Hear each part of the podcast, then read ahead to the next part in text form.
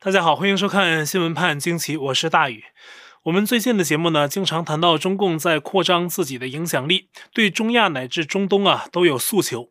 最近，美国呢宣布要在今年的九月十一号彻底从阿富汗撤军，其他盟友啊也相继宣布要跟美国一起撤军。这时呢，中共举手说了啊，我要派维和部队去阿富汗。美军立刻很警惕的回应啊，说阿富汗任何邻国都要尊重阿富汗的主权。为什么中共一说要派军啊，别人马上就说得尊重阿富汗主权呢？人家不信任你啊！一看到中共来了，马上就反应到啊，这肯定是来者不善，拿东西来的，都是这个印象。那中共这样的渗透啊，在权力结构比较单一的国家，那通常呢就会引起相关国家政府的警觉和不满。如果是权力结构比较复杂啊，中共的做法就可能要动到不同势力的蛋糕。四月二十一号晚十点多，巴基斯坦西南部的俾路支省奎达市，当地唯一一家四星级酒店遭到了炸弹袭击，已知呢至少造成四人死亡，十二人受伤。那爆炸是由一辆闯入酒店停车场的装有炸弹的汽车引发。那么最关键的，当时入住这家酒店的还包括中共驻巴基斯坦的大使农荣。农荣呢正在这个奎达市访问。那这里是俾路支省的首府，“一带一路”项目中的巴基斯坦瓜达尔港啊就在俾路支，是中共的关键投资项目。不少中共的官商工人都在这个省居住。刚上任不到半年的董荣，本次访问俾路支省的首府，就是来查看和熟悉当地的各个“一带一路”的投资项目。爆炸发生的时候啊，他们一行人在外面吃饭，正在回酒店的路上，就剩几分钟就到了，差点就被炸弹波及。而在爆炸中身亡的有巴基斯坦的一名警察，还有两名政府高级官员，其他很多都是平民。中共大使可谓逃过一劫。一个叫做巴基斯坦塔利班的组织啊，宣称为事件负责，说攻击目标啊是由本地和外国人参加的会议，但并没有明确说是不是针对中共大使。可能这个宾馆当时入住的最有身份的外国人啊，应该就是中共大使农荣。而且外界的很多分析是说呀，这次袭击针对中共大使的可能性是很高的。有的媒体直接将这次汽车炸弹的袭击目的称为是刺杀中共大使。那么案件发生之后啊，巴基斯坦当局也很紧张。那发生爆炸的奎达市当地警局派出了大批人力全程巡视，戒备可能的新一轮袭击。而中共和巴基斯坦呢，近来关系也越来越近。根据中新网的以前的一则报道，那巴基斯坦政府啊，早在2017年就喊出了“中共的敌人就是他们的敌人”啊，“中共是巴基斯坦亲兄弟”这样的话。但是在巴基斯坦境内的武装组织、恐怖组织可没有把中共当亲兄弟，他们有的是觉得中共既然那么炫富啊，那就绑票几个啊，勒索几个钱儿花花；要么呢就是巴基斯坦内的分离主义者，希望在巴基斯坦内部啊另建政权。而中共势力的渗入跟巴基斯坦眉来眼去的关系，自然也让中共在这些组织眼中啊成了需要打击的对象，因为中共连同巴基斯坦政府啊动了他们的蛋糕。于是乎，近些年来啊，在巴基斯坦针对中共以及连带着针对中国人的攻击屡见报端。比如，二零一八年，巴基斯坦大城喀拉施的中共领事馆被武装组织持枪攻入，差点让中共驻外人员变成炮灰。二零一九年，瓜达尔港的一家酒店内居住的中国投资者遭遇了该国俾路支解放军组织的武装袭击，但也是无果而终。类似的袭击事件还有其他的。虽然最近针对中共的袭击事件都以失败告终啊，但是它总在发生，说不定哪次就成功了。所以呢，想必中共这边也很害怕，特别是接下去类似这样的袭击啊，可能威胁更大。因为根据美国外交家杂志今年三月的一篇文章指出啊。巴基斯坦塔利班运动的各个组织，在经历了2014年以来的分崩离析之后，2020年再度宣布联合。而除了以上我们提到的中共渗透动了他们的蛋糕之外，这些重新联手的恐怖分子组织啊，都是穆斯林。对于中共在新疆虐待穆斯林的行为，也经常发声明批评。所以接下去，中共在巴基斯坦的人呢，可能都得深居简出，或者把自己裹在铁桶里再出门。那么巴基斯坦呢？从地理意义上讲啊，不是中东国家，但却跟中东一样盛产恐怖分子。就像川普曾经说的，巴基斯坦啊，简直成了一些恐怖分子的避风港。二零一一年五月二号被美军击毙的本拉登，当时正是藏身在巴基斯坦的境内啊。当然了，本拉登是不是真的死了，这个还有争议。但这次呢，发动汽车袭击的巴基斯坦塔利班跟阿富汗的塔利班还不是同一个组织，他们互相独立，而且是相互敌视的。中共今后想往中东继续扩大势力范围，什么阿富汗呢、巴基斯坦啊，这都是跳板。而无论在这个区域的任何一个国家，恐怖分子始终是要面对的。当大魔头遇到一群小魔头的时候，他要怎么处理呢？而从阿富汗、巴基斯坦到中东，可以说遍地是风雷啊，不小心可能就踩到。中共想在这个区域搞渗透，也是个挑战。我们刚才提到，中共在新疆打压穆斯林，连巴基斯坦的恐怖分子都提出抗议，而中共在新疆的恐怖政策也持续在国际上受到谴责。四月二十二号，英国议会一致投票通过，认定中共在新疆进行种族灭绝。同时呢，英国也宣布将对中共将近上亿英镑的援助款啊大幅削减百分之九十五，只剩下九十万英镑。但这九十万英镑啊也很没趣儿啊，是支援中共的所谓开放社会和人权建设。我真的是不知道说什么好啊！都发生这么多事儿了，怎么就不明白呢？中共怎么可能改善人权？这笔钱势必会被反着用。也在四月二十二号，欧洲的立陶宛国会也正在进行国会听证，针对的就是谴责中共在新疆搞种族灭绝的决议案。根据当地媒体分析啊，这份决议案很可能会通过。而立陶宛的国会议员萨卡利埃内还曾在三月提出过另一份法案，倡议在台湾设立办事处。立陶宛政府啊，最近也推出了中共主导的十七加一合作计划。这是中共跟中欧和东欧的一共十七个国家展开的合作计划。立陶宛此举是打脸中共，而且该国政府近来弃共友台的趋势明显。我们昨天节目呢还提到了澳大利亚联邦政府从联邦一级下令取消了该国亲共的维多利亚州府跟中共签署的两项“一带一路”协定，那么公然对中共表达不屑。中共外交部目前已经向澳洲政府提出所谓的严正交涉，要澳洲政府撤回决定，否则呀，中共威胁说要有力回击。反正中共战狼啊，一直都是这套话。那么战狼们呢，不仅自己毫不吝惜牙齿，就连嫁给外国大使做妻子的个别中国人，也被战狼的作风影响。我说的是比利时驻韩国大使莱斯库耶的妻子。那最近发生一件事儿啊，那他的妻子呢是一个中国人，叫向雪秋，现年已经是六十三岁了，还是个养生操教练。韩国媒体揭露啊，四月九号，一名中国女子在首尔的一间服装店试穿衣服，一口气换穿好多件，但一件都没买，正要扬长而去的时候，被店员阻挡住了。因为怀疑他偷衣服，但可能是误会哈。不过呢，这位向雪秋的处理方式也是很令人诧异，直接动手打了韩国店员，还扇了店员一巴掌啊，就一下，导致店员半边脸啊都肿起来了。四月二十二号，比利时驻韩国大使为此事正式公开道歉，说妻子啊会在可能的时候去警局接受调查，但是现在不行，因为就在上周，他的妻子突发脑中风，正在住院。但是韩国呀有对驻外使节的一些豁免条例，即便向雪秋接受调查，也难以控罪。不过呢，韩国外交部是说可能会根据调查结果对比利时大使馆提出正式抗议，防止类似事件再发生。也希望向雪秋今后可以当面出来道歉，以平息韩国的民愤啊！这是嫁给外国大使的中国人，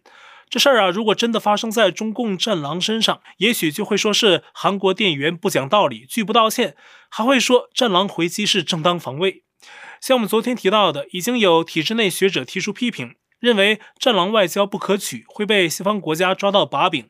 其实呢，中共的对外威胁何止仅仅是战狼呢？我们节目最近多次跟大家介绍美国参议院提出的二零二一战略竞争法案，目的就是全方位抵制中共的扩张，涉及领域包括掠夺性经济、恶意影响力作战、数字威权、军事扩张，还有对台湾、香港、新疆的压迫等等。那这项法案呢，二十一号在参议院外交委员会高票通过，即将进入全院表决阶段。那中共对此啊也是跳脚抗议，但预计对法案通过影响不大。而外交委员会通过的这项法案版本中还夹带着一个修正案，就是禁止美国派遣政府代表团参加二零二二北京冬奥。美国民间的运动员还是自愿，因为在美国呀，这也不是政府干涉得了的。那除此之外呢，近期对中共动作频频的美国国会，还在四月十九号提出了一项台湾国际团结法案。这项法案呢很有意义，主要针对的是联合国曾经的二七五八号决议，承认中共国为中国在联合国唯一的合法代表。但是这项决议啊，并没有说怎么去处理台湾中华民国在联合国等国际机构的代表权。这个道理就是说呀，根据联合国的决议，虽然中共获得了联合国的席位，但他也没有资格去打压台湾在任何国际机构还有事务的参与权。这项法案的主要一句话是说，反对任何在没有台湾人民同意下试图改变台湾地位的倡议。那台湾呢，有立委对这个法案评价很高，说这象征美台关系向国与国的实质关系进展。美国前国务卿蓬佩奥卸任后一直很活跃，最近呢，他又对台湾以及中共威胁发表新的观点。四月十六号，蓬佩奥指出，中共当局宣称要所谓统一台湾，但是中共所做的不会是统一，而是使台湾成为中共的殖民属地。而中共到现在仍在施压各国跟台湾脱钩，而美国现在最主要的两件事，蓬佩奥认为啊，就应该是在政治和外交上威慑中共。四月二十二号，蓬佩奥在福克斯新闻上谈到，从他过去跟中共打交道的经验来看，中共是绝对不会履行任何国际承诺的，并且指出绥靖只会带来战争，而力量呢，来自于威慑力。他期待美国继续恪守川普言出必行的强硬原则，并且希望美国拿出真实威慑行动，阻止中共入侵台湾。而川普本人则在四月二十一号在佛州海湖庄园的演说中，向众人做出新的承诺。他说呀，很多人问我，你能保证我们投给你们的票在二零二二和二零二四年被算进去吗？川普说：“我会确保你们的，我们永远不会再让2020年的事情发生。我们从没停止过去解决2020大选中出现的问题，而且呢，还有一些相关的大事件正在进行中。”川普并没有说具体是什么大事件，但是呢，很多美国网友在转载这段话，他们很开心，认为看到了希望。而川普针对中共啊，还有对台湾的友好政策，也受到很多关注印太区事务的人士欢迎。此外呢，前川普国务卿蓬佩奥还在二十二号受访期间透露啊，自己得到的消息都指出，习近平说过要所谓的收复台湾，提醒美国要严肃对待印太司令部关于中共会在六年之内进攻台湾的警告，并为之做准备。四月二十二号晚间，台湾的科学研究院分别在台湾南端的屏东还有东海岸试射自制飞弹。该机构啊，并没有透露任何细节。台湾媒体认为呢，应该是台湾的天宫三型增程防空飞弹。中央社的报道还说啊，试射飞弹期间，共军的间谍船只等非常罕见的没有出现在台湾东南海域的兰屿岛附近。而台湾当时试射的飞弹，其威慑范围完全可以覆盖蓝屿。难道是共军怕被击伤而吓跑了吗？台湾媒体的分析是认为啊，或许是受到台风的影响，在海上作战，其实呢还是蛮有一定风险的。除了作战因素之外，天气和各种其他原因呢，也会夹杂其中，影响都不小。四月二十一号清晨，印尼海军的神厨号潜艇在演练水下发射鱼雷的时候，在巴厘岛以北九十五公里处的海域突然失联。那早上七点，印尼就派出阵容庞大的海空搜救队前往出事海域，但是呢，除了海面上漂浮的一大片油渍之外，什么都没发现。这艘潜艇呢，已经服役四十年。出事时啊，潜艇上有五十三名士兵。出事原因至今呢还不能确定。那目前分析就是潜艇可能遭遇不明原因导致断电，从而失控无法上浮。甚至有比较悲观的分析认为，潜艇已经沉入海底，全舰军人啊恐怕已经遇难。但搜救啊仍在继续。但是随着时间推移，艇上人员获救的几率也变得越来越渺茫。因为潜艇上的氧气只够撑到四月二十四号周六，可惜潜艇上啊没有类似 NASA 的毅力号火星探测器那样的功能，可以使用一些资源呢，把二氧化碳转化成氧气。根据二十二号毅力号传出的新消息啊，它自带的 MOXIE 装置成功利用电荷化学方法，将二氧化碳中的一个碳原子和两个氧原子分离，成功得到了氧气，分量够一名太空人呼吸十分钟。这是很有突破性的进展，因为需要氧气的地方实在太多了。就像我们昨天报道说的，印度出现新的疫情海啸，一天增加了近三十万新病例，其中呢有人因为缺少氧气瓶供应而死。现在呢又有新的消息，四月二十二号，印度当局宣布，在过去二十四小时里面，印度通报了超过三十一万个病例，排除瞒报的中共国，这个数据是刷新了人类记录，也使得印度总病例飙到了一千六百万例。之前呢，还有专家认为是印度发现了一种双重突变病毒株 B 幺六幺七，导致了印度疫情海啸。但是根据最新的医学报告，印度多个省市已经检测到了一种恐怖的三重突变病毒株 B 幺六幺八，传播力啊更强，被专家认为更接近于造成本次印度疫情大爆发的因素。由于病例上升，那印度医疗系统啊濒临崩溃，医院床位还有药物啊都很短缺。德里、孟买等大城市啊，根本已经没有床位了，氧气瓶也继续供不应求，很多人来不及治疗就被病毒夺走生命。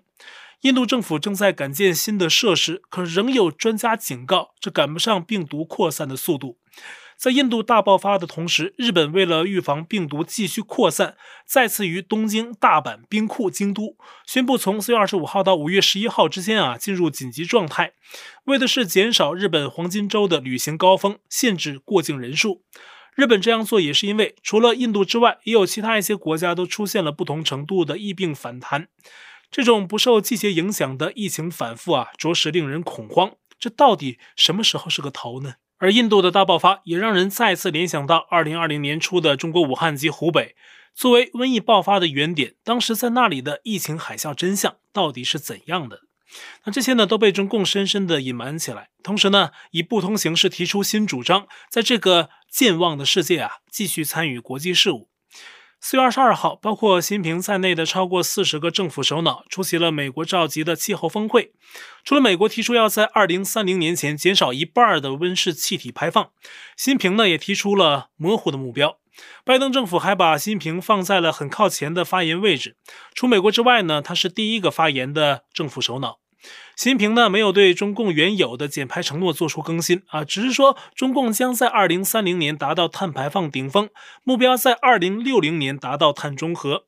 至于控制啊。只说在二零二五年前呢，会严格控制煤电项目，那么二零三零年前逐步减少煤消耗。但我想啊，这都不是习真心想说的。习真正重视的是他在发言中说的那句“愿与美国共同推进全球环境治理”。那全球治理这个概念呢，是习近平最喜欢宣传的词汇，也是中共企图扩大影响力的招牌概念。但是呢，像别的事儿一样，中共全球治理的背后一样是谎话连篇。美国哈佛大学和波士顿大学研究发现，中共的空气污染数据是严格受到中共各地方官员人为操纵的，水分相当大。也就是说，习近平的对外环境承诺同样也是在玩数字游戏。对于耗资巨大的减排啊，中共怎么可能舍得把钱花到这上面呢？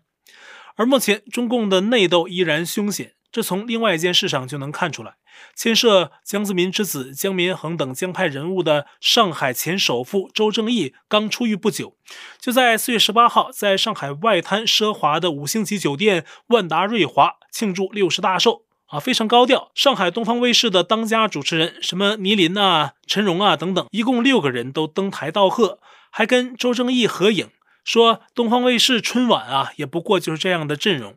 说明周正义的排场啊相当大，事情被曝光之后啊受到极大关注。上海广播电视台呢要求各单位约谈相关主持人，并且要求他们不能再出席跟自己形象不符的社会活动。但是啊，就连官至中共国家副主席的王岐山在国际会议上都要低声下气的说给习近平报幕。这江家的鹰犬怎么就敢这么高调的在上海给自己庆生呢？现在好多人在议论这个问题。那周正义这个人呢，曾经被福克斯杂志评为上海首富，后来两次被判刑啊。对于他的高调庆生，大纪元评论员网友群是认为啊，跟江绵恒关系非同一般的周正义，可能是发现了一个公开的秘密。习近平借反腐之名打来打去啊，唯独没动江家公子江绵恒，也没有查办江泽民的狗头军师曾庆红。大秘贾廷安等人，大陆很多所谓的反腐案，查到最后涉及的都是这些人。妄图造神称帝，号称拍鹰打虎的习近平，怎么就不动这些人呢？甚至他们下面的区区富商周正义都这么嚣张，这幕后啊，一定是牵扯某种政治交易。但是呢，随着习近平对权力的诉求更多，这些人会一直不被触及吗？应该说，很可能是会被触及到的。低声下气的王岐山，让我们看到了渐渐走上神坛的习近平；高调庆生的江派周正义，让我们看到习近平想彻底铲除异己，在中共内部仍然面临着一场恶斗。那今天节目呢，我们就说到这儿啊。其实呢，还有两个大新闻，我们就不细说了。一个是俄罗斯从乌克兰全面撤军，可能跟乌克兰及西方啊、俄罗斯他们在幕后达成了某种交易；还有民主党控制的众议院通过了法案，要将美国华盛顿特区变成美国第五十一个州。这是民主党的权力游戏啊，因为 DC 啊几乎是铁打的深蓝区，是难以撼动的民主党铁票仓。把 DC 变成第五十一州，那参院的席位呢会再增加，而增加的席位百分之九十九点九九啊都是民主党的。现在呢他们掌权了，看来呢是要把美国的三权分立变成三位一体啊。好，我的 Telegram 电报群组是 t.me 斜线 xwpajq 下划线 us，那爆料信箱啊是 xwpajq@gmail.com。会员部分我们全部转到了网站 u lucky 上，链接我已经在留言区置顶，也欢迎您订阅本频道并点击小铃铛啊，获得节目发布通知。那感谢您的收看，我们下期再会。